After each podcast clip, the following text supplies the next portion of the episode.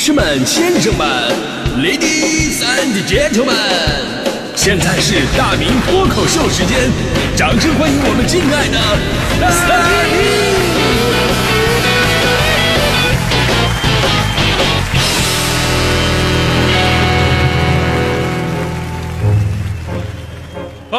位来到今天的大明脱口秀，我是大明啊。今天咱们说约会这个话题啊，真的是充满了很多美好的回忆啊。毕竟大家伙儿都是身经百战，谁也不是省油的灯，对吧？但是约会这个事儿呢，其实很讲究技巧。你比方说穿什么呀，怎么打扮呢，去哪儿吃什么，说什么话题，甚至连之后的程序你都得提前考虑清楚。所以说呢，约会啊，跟考试和吵架并称为三大事后总是觉得没发挥好的事情。啊，约一小次会，后悔两周半。哎呀，我当时应该表现的再大方一点啊！我为什么要用优惠券啊？我，我作为一个有了二十多年约会经验的人来讲啊，其实每个人都是在失败的过程当中历练起来的，就是没有人上来我就懂这些东西，尤其是作为直男。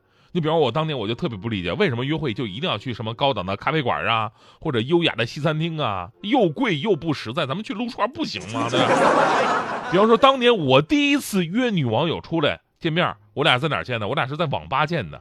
当时我唯一的花费就是请她喝了一瓶百事可乐，然后我就开始打游戏了。我当时觉得很自然呢。你要让我去咖啡馆，我反倒不自然。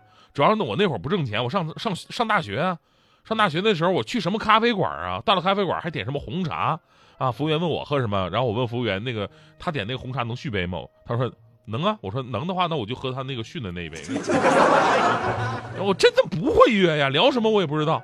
之前我同学还给我普及了一下知识，说两个人第一次见面，你要是真的不知道聊点什么的话呢，可以聊聊身边的人呐，聊聊美食啊，或者直接聊人生哲学呀。然后我就记住了，聊身边的人，聊美食，聊人生哲学。对吧？然后见面的时候仍然非常尴尬，我就上来就问你有哥哥吗？姑娘纳闷是咱俩见面你给我提我哥干啥？我没有哥呀。然后我说那你，那你爱吃锅包肉吗？姑娘说我不爱吃锅包肉。我说那我问你，你的人，如果你的人生突然有了一个哥哥，那你觉得他爱吃锅包肉吗？真的，还有比我这更失败的约会吗？不过第二次我再约人家，我就不是那么完全失败了，可以说成功了一半。第二次真的成功一半了，成功一半的意思就是说呢，第二次约会的时候我去了，人家没去。不过那人生就是很有意思，就是在你年少无知的时候，你可能会犯下很多特别奇葩的、难以理解的错误，然后呢会错失一大堆的机会，让你在回忆往事的时候呢，最想做的事儿就是坐上时光机干掉当年的自己。然后呢，我们却仍然觉得在那个年纪。做的这些事情是多么的纯真呐和宝贵，对不对？每个人的想法虽然很幼稚，但是却发自内心，不会有太多的物欲横流。而当你步入社会了，尤其是如今生活节奏加快，压力和诱惑同时加大，你很难再有那么单纯的这个活着的想法了。就以前俩人约会，对方说：“哎，我们现在这个样子到底算什么呀？”对吧？当有一个人说出这样的话的时候，其实这是一种暗示，表示我们该更进一步了，该确定关系了。于是你会非常开心。但是现在俩人约会的时候说：“啊，我们现在这个样子到底算什么呀？”然后这种感觉就很复杂，像什么呢？就有点像那个系统提示：免费试用期已到期，你是否要开始付费订阅？我们团队呢？我们团队大家伙都知道，我们最近招人嘛，招来了一个新人，在这隆重跟大家伙介绍一下啊，就是我们的小编。许怡啊，许怡这个名字听起来快退休了，对吧？那人家是心旷神怡的怡啊，小姑娘啊，人如其名，很可爱，其实很年轻。但是她这个年纪考虑的，就比我们当年她那个年纪要考虑的事儿要多得多。就我们那时候还没心没肺呢，但在这个年代，他会有更多的想法。那天我看他不开心，我就问他，我说你咋的了？然后小姑娘叹了口气说：“北京房价太贵了。”当时我就很直接，我就说确实啊，从年轻人的角度来讲，尤其是干我们这行的，也不怎么挣钱，对吧？积分落户，我们连人才都算不上，对吧？确实生活起来会比较困难。所以你当时为什么选择在待在北京？你为什么不回老家呢？当时小姑娘又叹了一口气，说回老家也没什么用，老家上海的。我说上海啊，那是没什么用，这，确实确实没什么用这个啊。所以呢，收音机前有没有这个适龄的男子啊？能不能出来跟我们小姑娘约个会，帮帮我把她稳住？毕竟这年头招个人也不太容易啊。开个玩笑哈，但是这种客观情况呢，可能是每个人都会遇到的。于是我们就不可能再像以往那么单纯了。而昨天呢，有条关于网友约会吃了两万块钱火锅，最后男的逃单的这么一个新闻，其中的剧情啊，又让我们感慨感慨这个人性的一个复杂。说这个浙江宁波的杨女士，二十六岁，在宁波呢做平面模特啊，那可能是长得很漂亮呗。平时呢也喜欢在微博上分享一些自拍什么的。然后上个星期呢，有名男子林某就在微博上给他留言了，随后呢双方还加了微信。那至于美女对林帅哥的这个印象啊，他是这样描述的：他说呢，我看他的朋友圈的微博就好像是做生意的。他后来呢跟我说，他确实是做生意的，他经常炫什么现金呐、兰博基尼啊，看起来比较有钱。啊，他还告诉我他的身高是一八幺啊幺八幺一米八一，九五年人，也就是二十五岁的帅哥。哎，这条件相当不错。我也看了那男的朋友圈的截图，现金都是堆成小山那种啊。于是俩人约会了，女的呢还挑了宁波最贵的一家火锅，什么帝王蟹啊、和牛都点了，还选了一瓶一万多的酒。当然，这位女士是这么说的：说，哎呀，当时呢我就点了一个拉菲。当时其实还有一瓶这个罗曼尼康帝啊，那个酒呢要二十多万一瓶，然后那个我就没点。我觉得我们第一次见面不要这样子消耗人家。我突然感觉有钱人起步就跟咱们不一样啊。而关键是什么呢？关键吃到一半酒还没开呢，男的借口就跑路了，女的等了一个多小时没等回来，最后呢没办法只能自己买单了。然后这杨女士就非常生气啊，找了媒体还报了警，说自己被骗了。然后那个跑了的男的呢，后来联系上了。那哥们说：“我才被骗了啊！一瓶酒一万多，一顿火锅六千多，哪有他那么消费的？”后来警察叔叔说了，经过调查，这位林先生只是一个在二手车店打工的打工仔，他一个月也就拿几千块的工资。至于在网上晒什么豪车、现金的，根本就不是他的。呃，所以说各位各位啊，你们觉得这个局到底是谁骗了谁呢？呃，所以是人性的复杂真的很难判断。我只能说。这就像，特别是特别像什么呢？特别像两个钓鱼的，啊，突然发现有东西上钩了，然后开始非常开心，结果拽上来一看，是俩人的钩缠一起了，最后两败俱伤，只有火锅店成为了最后的赢家。这年头呢，找个有缘人跟你吃个饭，交个朋友，真的挺不容易。约个女孩出来多难呐，对不对？这天我都总结出经验了，女人跟男人约会很难。我跟你说，根据喜欢程度，大致分为以下几类。啊，女女生洗澡之后去见他是最喜欢的，洗头之后去见他就普普通通了，洗脸之后去见他就是给个面子，还有懒得去见他。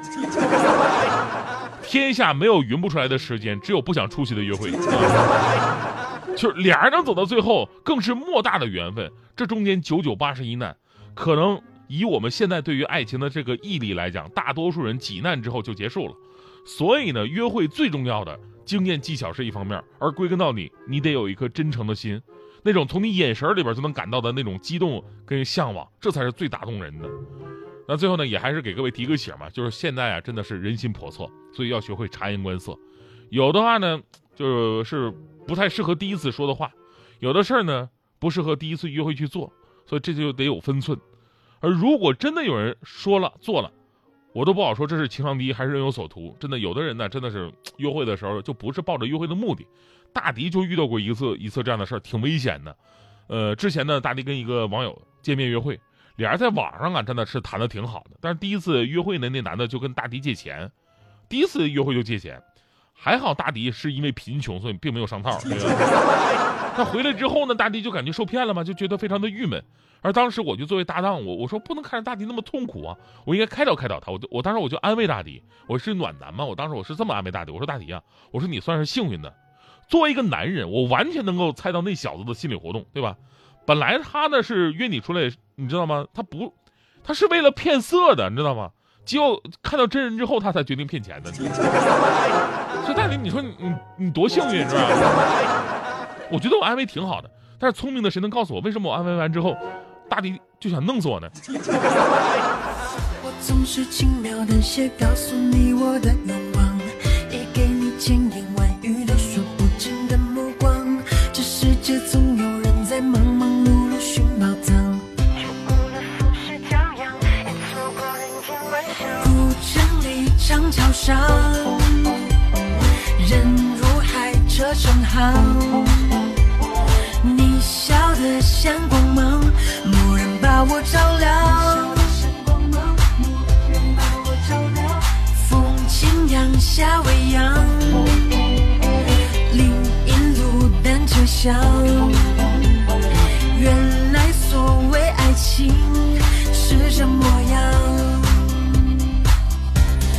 就承认一笑倾城，一见自难忘。说什么情深似海，我却不敢当。最浪漫不过与你并肩看夕阳，我心之所向。想和你游四方赏晴雨的风光。想和你铺纸笔写余生的篇章，笑与泪都分享，管情节多跌宕，我们不散场。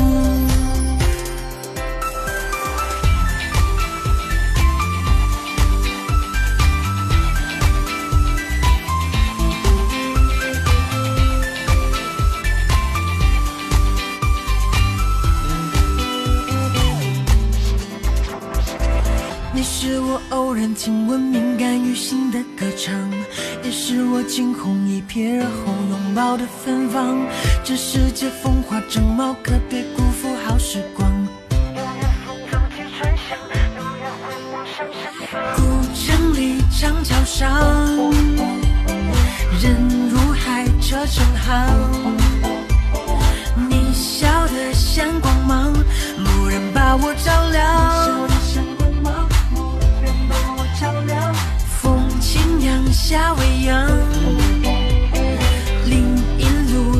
回想。原来所谓爱情是这模样。就承认一笑倾城，一见自难忘。说什么情深似海，我却不敢当。最浪漫不过与你并肩看夕阳，我心之所向。想和你的方向，轻易的风光。想和你铺纸笔写余生的篇章，笑与泪都分享，管情节多跌宕，我们不散场。